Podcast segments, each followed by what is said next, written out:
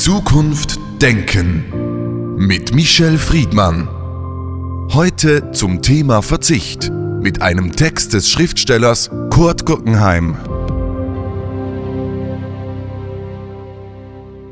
Das Glück wartet hinter dem Verzicht. Michel Friedmann, verzichten zum richtigen Leben, verzichten zum ethischen Leben und verzichten zum Leben, das letztlich dann auch sinnvoll wird?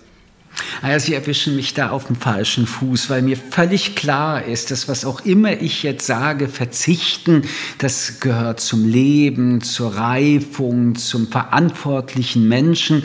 Also auch das, was Mahatma Gandhi gesagt hat mit dem äh, Satz, ich zitiere, das Geheimnis eines glücklichen Lebens liegt in der Entsagung. Ähm, das wäre also das Gegenteil der Konsumzivilisation, in der wir leben.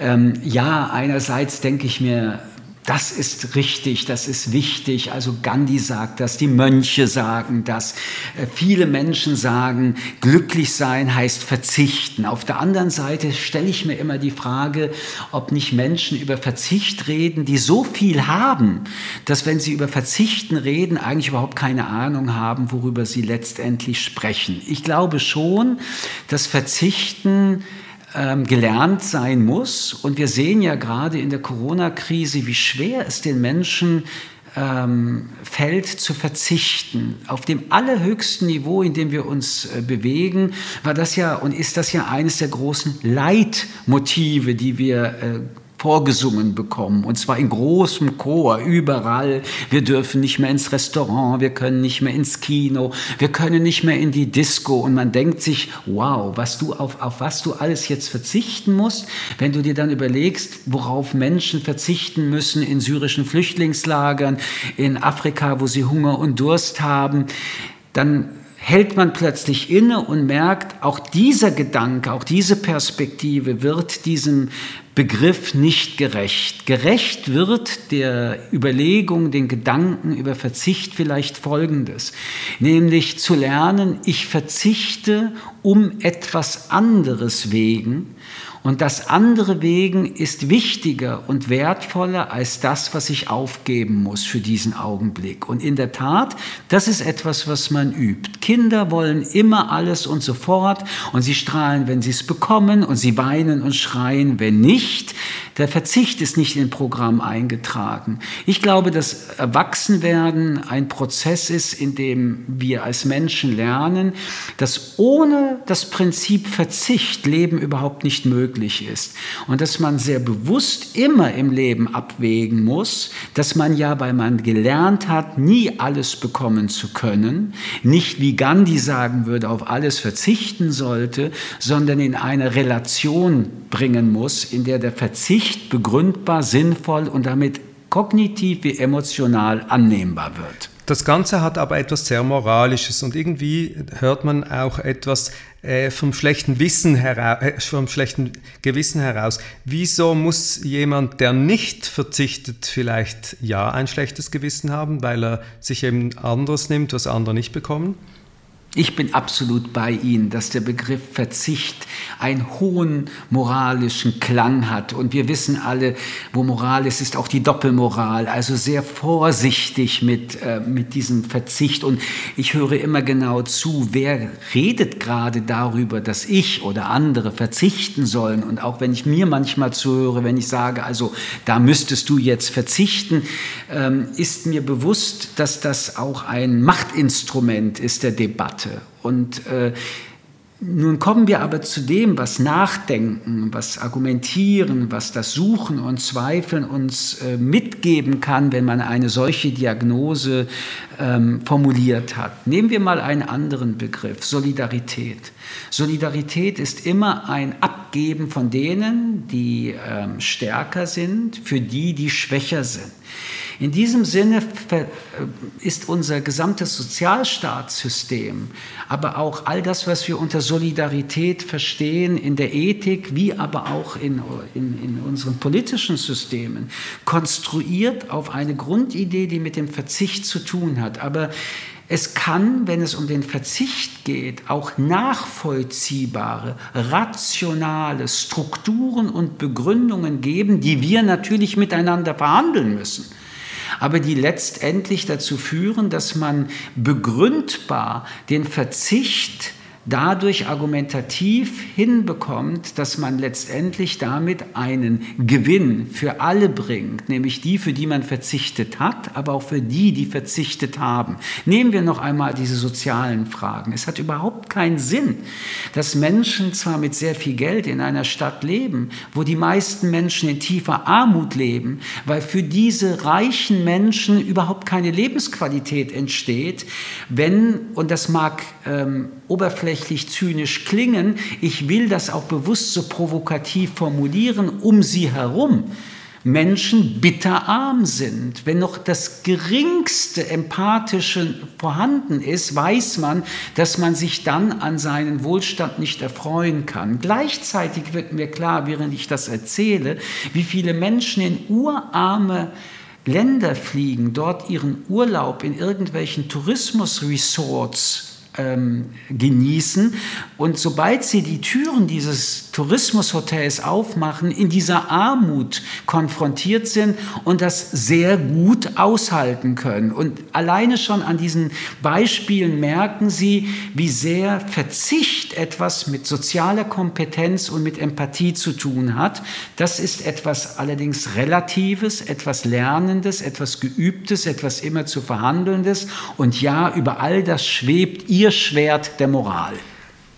Genau, und es hat auch etwas mit einem Machtgefälle zu tun, weil der oder die, die verzichten können, die können das ja aktiv entscheiden und es ist nicht so vorgegeben wie bei jenen, die diese Entscheidung gar nicht haben. Dieses alte Prinzip von Wasser predigen und Wein trinken, das kennen wir aus unserem Alltag und gerade in den kapitalistischen Gesellschaften findet das ja tagtäglich statt. Die Politik fordert ja immer wieder auf, die Menschen zu verzichten. Wo ist hier sozusagen die Legitimität, anderen Menschen vorzugeben, was sie dürfen und was sie nicht dürfen? Also die demokratische Legitimität entsteht durch Wahlen, durch Mehrheiten, durch eine Exekutive, die dadurch kontrolliert wird. Und, äh, das ist aber das die politische, äh, äh, staatskundliche Antwort. Die philosophische aber wäre sie Gehört, aber sie gehört zur Allgemeinbildung des Demokratischen. Die wir Und äh, ich bin auch sehr froh, dass es diesen formalen, verfassungsrechtlichen Gedanken gibt. Wer damit anfängt, äh, ironisch oder sarkastisch umzugehen, landet sehr schnell bei Diktaturen. Oft ist die Form in der Staatskunde mindestens so wichtig wie das, was dann im Inhalt passiert. Rechte stabilisieren Systeme. Aber ich will ganz äh, aktuell darüber mit Ihnen diskutieren. Es waren jetzt gerade die Verhandlungen der Europäischen Union, es ging um den Staatshaushalt. Zum Beispiel haben viele demokratische Staaten darauf verzichtet, die Rechtsstaatlichkeitsprinzipien in Ungarn und Polen so zu stabilisieren, wie es nötig wäre, weil die dort mit Füßen getreten werden durch deren Regierungen, um am Ende ein Ergebnis zu kriegen, das den Haushalt der EU für die nächsten Jahre und den Corona-Nothaushalt ähm, darstellt. Da stellt sich nämlich eine ganz andere Ebene wieder der Frage des Verzichtes, nicht nur im materiellen, nicht nur im ethischen, sondern erst recht in Freiheitsfragen ist doch, auf wie viel Freiheit verzichte ich eigentlich oder erwarte, dass Sie auf Freiheitsrechte verzichten, auch eine ewige Verzichtverhandlung. Autoritäre Staaten möchten, dass sie auf Freiheitsrechte verzichten. Und das ist dann noch die nett formulierte Version. Sie können auch, wenn Sie autoritäre Staaten haben, sagen, dass sie darauf bestehen, dass sie darauf verzichten. Also Verzichten ist nicht nur im materiellen eine große Frage, sondern auch in staatspolitischen, in Freiheits-, in Gerechtigkeitsfragen äh, immer wieder auch ein Element, das wir miteinander verhandeln. Gibt es Punkte, wo wir beide sagen würden, das ist unverzichtbar. Ich würde immer sagen, in der Frage der Freiheit. Andere würden sagen, nein, wenn ich ein bisschen Freiheit aufgeben muss für mehr soziale Gerechtigkeit, dann würde ich das tun. Andere wieder würden sagen, für mich ist Frieden wichtiger als Freiheit, also verzichte ich auf Freiheit, aber ich habe dafür keinen Krieg. Auch hier werden permanente Verzichtsverhandlungen durchgeführt. Also das Wort verzichten hat ähm, in allen Lebenselementen, im politischen, im individuellen, im kollektiven, aber auch im beruflichen eine große Rolle. Auch wieder ein konkretes Beispiel der Gegenwart. In dieser Corona-Krise werden viele Menschen verzichten auf einen Teil ihres Lohns, weil sie damit nicht nur ermöglichen, dass weniger Menschen in ihrer Firma gekündigt werden, sondern weil der Eigentümer Eigentümer ihnen erzählt, dadurch geht die Firma nicht pleite. Stimmt das überhaupt? Aber sie kriegen Menschen, und das finde ich positiv faszinierend, schon dazu, zu verzichten, wenn sie nachvollziehen können, warum sie verzichten und dass daraus aus einem Verzicht ein Mehrwert entstehen kann. Dieser Gedanke, den möchte ich doch in den Mittelpunkt nochmal stellen. Verzichten heißt nicht etwas nur zu verlieren, sondern aus dem Verzicht kann auch ein Gewinn entstehen. Je moralischer dies begründet wird, desto mehr Alarmglocken sollten läuten, aber die Idee, dass aus Verzicht mehr Wert entstehen kann, wird dadurch nicht geringer. Das ist ein interessanter Punkt, weil man könnte argumentieren, die, äh, der Verzicht sollte entstehen durch Vernunft, also nicht durch ein Gesetz, nicht durch eine Sondermaßnahme, sondern durch die Vernunft der Gesellschaft. Jetzt haben wir die Situation, Sie haben die Verhandlungen angesprochen in der EU, dass ein, die einen Staaten die anderen Staaten sozusagen zu etwas drängen müssen oder wollen, aber da entsteht ja oder besteht dieses Machtgefälle, dass das reiche Deutschland, das reiche Frankreich das fordern kann von den kleineren Ländern. Wie viel Ethik ist dabei in diesen ganzen Verhandlungen?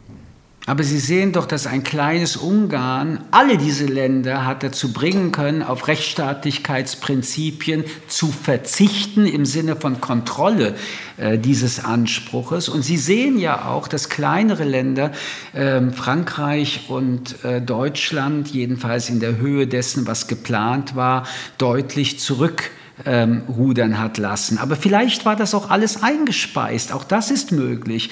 Aber in dem Zusammenhang sollte man vielleicht bei ähm, Verzicht äh, ein weiteres Wort einführen, nämlich Rücksicht nehmen. Wenn man Rücksicht nimmt, heißt es immer auf etwas zu verzichten. Aber auch ein anderes Wort will ich noch hinzufügen, nämlich der Kompromiss. Der Kompromiss ist verzichten auf meine Maximalforderung, auf das, was ich, während ich in eine Verhandlung gegangen bin, als mein Plan, mein Ziel erarbeitet hatte, aber ich komme nicht mit diesem Ergebnis wieder raus. Wenn also alle mit ihrem Plan und ihrem Ziel in eine Verhandlung gehen und so aber auch wieder rausgehen würden wollen, also nicht verzichten würden auf ihre Maximalposition, dann gäbe es Krieg. So gesehen sind ähm, Verzichte, wenn man sie übersetzt mit Begriffen wie Kompromiss, wie Rücksicht nehmen, unverzichtbar als Mechanismus, damit Menschen miteinander weiterleben können.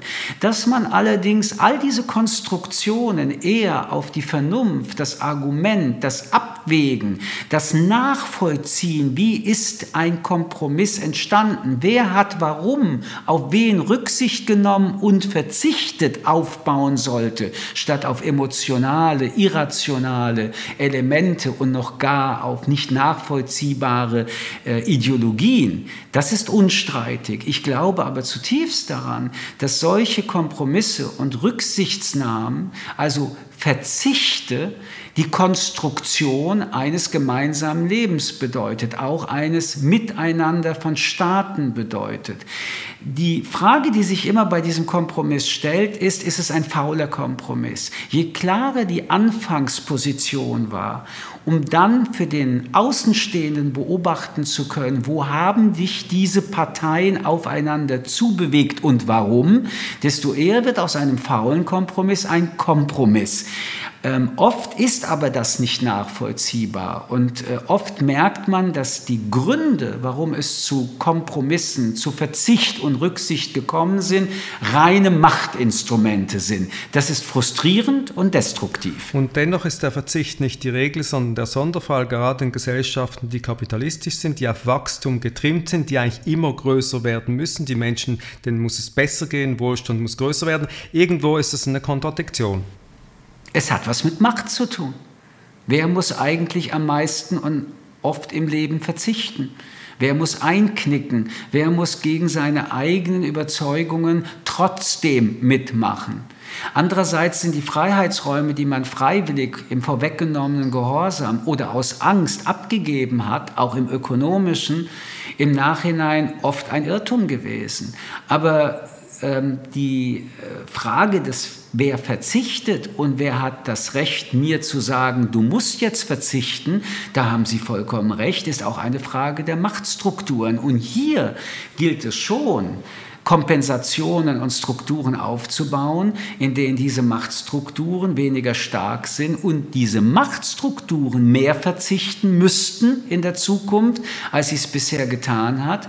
Und der Einzelne, gerade der Schwache, diejenigen, die schon eh sehr oft und sehr viel verzichtet haben, wieder mehr Freiheitsräume bekommen und damit weniger verzichten müssten weniger verzichten müssten, das ist ein Imperativ. Der freie Wille zum Verzicht, der wird ja selten angerufen in unserer Gesellschaft. Man verordnet halt etwas. Können Sie sich vorstellen oder ist das utopisch, dass eine Gesellschaft durch Freiwilligkeit besser funktionieren könnte? Ich glaube grundsätzlich an die Freiwilligkeit. Das hat übrigens mit dem freien Willen nichts zu tun, denn selbst der determinierte Mensch, der von seinem Gehirn ge leitet wird, ist immer noch das Gehirn des Individuums und dieser Mensch selbst. Ich glaube an Freiwilligkeit, aber äh, wenn wir von Macht sprechen, dann ist der Begriff der Freiwilligkeit immer ähm, in einem gewissen Sinne absurd. Denn wenn ich einer großen Macht gegenüber konfrontiert äh, und ähm, gegenüberstehe, dann kann ich freiwillig so oft äh, ich will schreien, ich mache nicht mehr mit, ich verzichte nicht mehr, jetzt musst du mal verzichten. Und diese Macht wird entweder lächelnd oder brutal zuschlagen. Sie haben an diesem Punkt äh, recht. Ich glaube, dass wir die Ungerechtigkeiten in dieser Welt und ähm, sie sind enorm, diese Ungerechtigkeiten, durch die Freiwilligkeit der reichen Länder, sich doch ein wenig äh, auf Verzicht zu konzentrieren zugunsten der armen Länder, nicht weiterentwickeln werden. Äh, das wird eine der großen Themen des 21. Jahrhunderts sein. Es wird auch eine der Gründe sein, warum unter Umständen Kriege und Bürgerkriege, aber Migrationsbewegungen diejenigen Länder, die nicht verzichten wollten, dazu führen werden, dass sie verzichten werden müssen, weil ihr Wohlstand nicht mehr zukunftsfähig bleiben wird. Äh, wenn man intelligente Lösungen sucht, werden das immer Lösungen sein im individuellen, wie aber auch äh, unter den Staaten und Gesellschaften, in der Gerechtigkeitsgleichgewichte also der Verzicht derjenigen, die viel haben, zugunsten derjenigen, die wenig haben, in einer größeren Balance stattfindet, als der Ist-Zustand ist. Diese Welt der Reichen wird keine Zukunft haben, wenn in dieser Welt der wenigen Reichen, die immer mehr Armen, so arm werden, dass sie nichts mehr zu verlieren haben, außer ihre Existenz. Sie werden sich dann auf den Weg machen, und zwar völlig zu Recht Sage keiner, das sei unvermeidbar. Da sollte man doch lieber freiwillig verzichten. Michel Friedmann, vielen Dank für das Gespräch. Sehr gerne. Zukunft Denken mit Michel Friedmann. Ein Podcast des jüdischen Wochenmagazins Tachles.